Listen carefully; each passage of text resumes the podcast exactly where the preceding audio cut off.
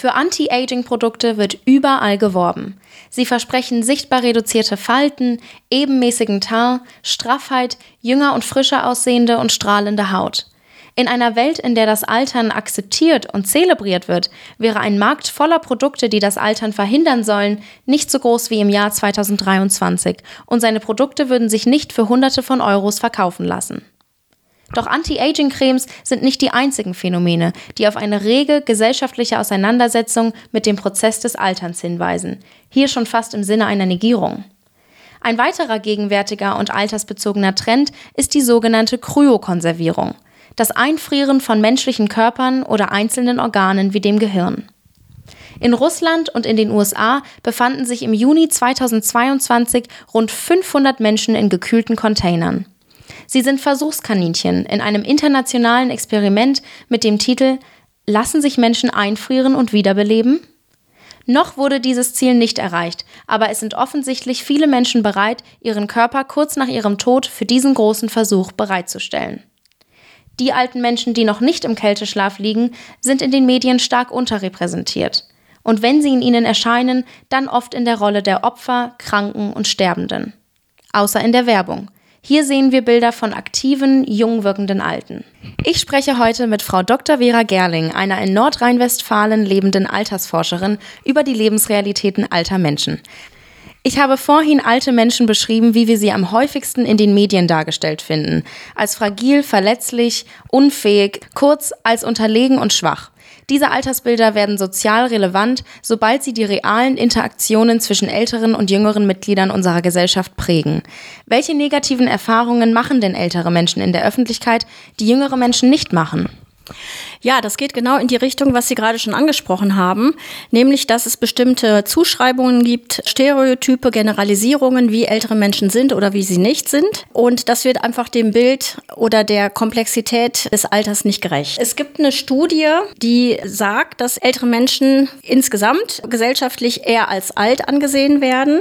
Es ist deutlich geworden in dieser Studie, dass es sehr wenig Wissen über, über das Alter und ältere Menschen gibt, dass der Blick auf die Lebensphase sehr ambivalent ist also dass es zum Teil natürlich sehr positive Dinge gibt, wie Lebenserfahrung, aber eben auch sehr negative, wie gesundheitliche Probleme oder Einsamkeit, was pauschal als viel, viel relevanter eingeschätzt wird, als es tatsächlich ist. Und zum Teil eben auch gerade jetzt in der Klimadiskussion, das ist ja auch ein Thema, was immer wieder aufgekommen ist, dass Ältere als Blockierer dargestellt werden, dass gesagt wird, sie tun nichts für den Klimawandel was de facto nicht stimmt. Ältere Menschen haben früher viel, viel nachhaltiger gelebt, als wir das alle heute tun, weil sie einfach ja, weniger Ressourcen hatten und da anders mit umgehen mussten. Also das sind im Prinzip schon alles Ausprägungen von Altersdiskriminierung. Es ist allerdings so, dass die Lebensphase Alter und auch die Gruppe von älteren Menschen sehr differenziert ist und sehr, sehr heterogen ist. Also die Unterschiede zwischen älteren Menschen, die nehmen im Alter noch zu. Also die Variabilität ist einfach noch mal viel viel größer und dementsprechend kann man ältere Menschen einfach nicht über einen Kamm scheren,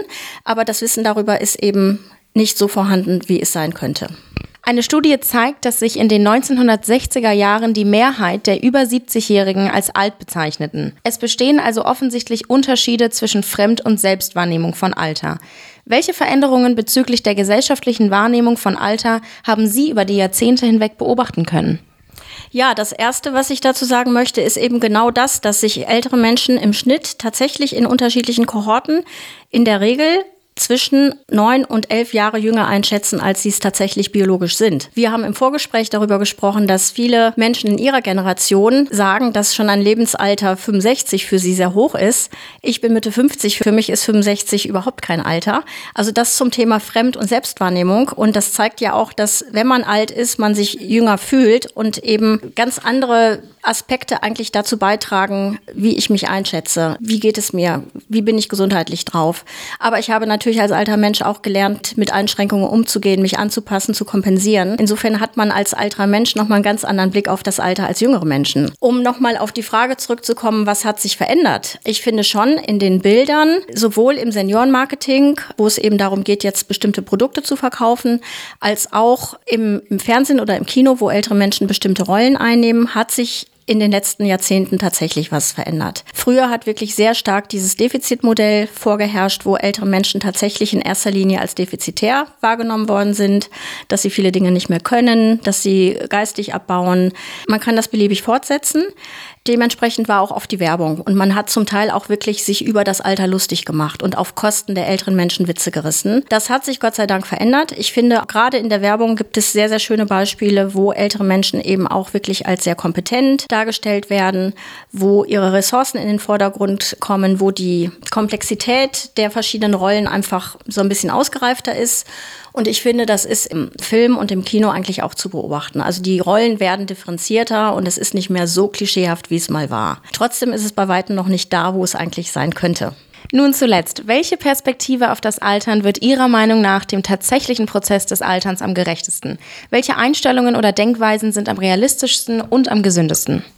Also ich habe ja eingangs diese Studie zitiert, wo ja auch klar wurde, dass eben der Blickwinkel oder die Sicht auf das Alter eben nicht so differenziert ist wie es tatsächlich ist. Und das ist ja auch verständlich. Also man kann ja auch nicht erwarten, dass jetzt wirklich alle Menschen sich intensiv mit der Lebensphase Alter und mit den Studien und den Ergebnissen auseinandersetzen. Trotzdem ist es wichtig, Alter als eine Altersphase zu begreifen, die sowohl von Verlusten und Einschränkungen geprägt ist, aber auch von Zugewinnen. Also es gibt beispielsweise, wenn ich eine Form der Intelligenz, die im Alter zunimmt, also all das, was mit Erfahrungswissen zu tun hat, beispielsweise mit Sprache, wenn ich das häufig benutze, das sind Dinge, da gibt es Zuwächse. Und das ist eben auch innerhalb von Menschen so, dass sie im Alter bestimmte Dinge vielleicht nicht mehr so gut können, aber dass andere Dinge dann stärker in den Vordergrund treten, dass ich lerne, damit umzugehen. Insofern denke ich, dass wir dahin kommen sollten, das Alter differenzierter zu sehen. Wir auf jeden Fall uns früher damit auseinandersetzen sollten, auch Kinder, also so intergenerationelle Projekte sind beispielsweise toll, um eben dann auch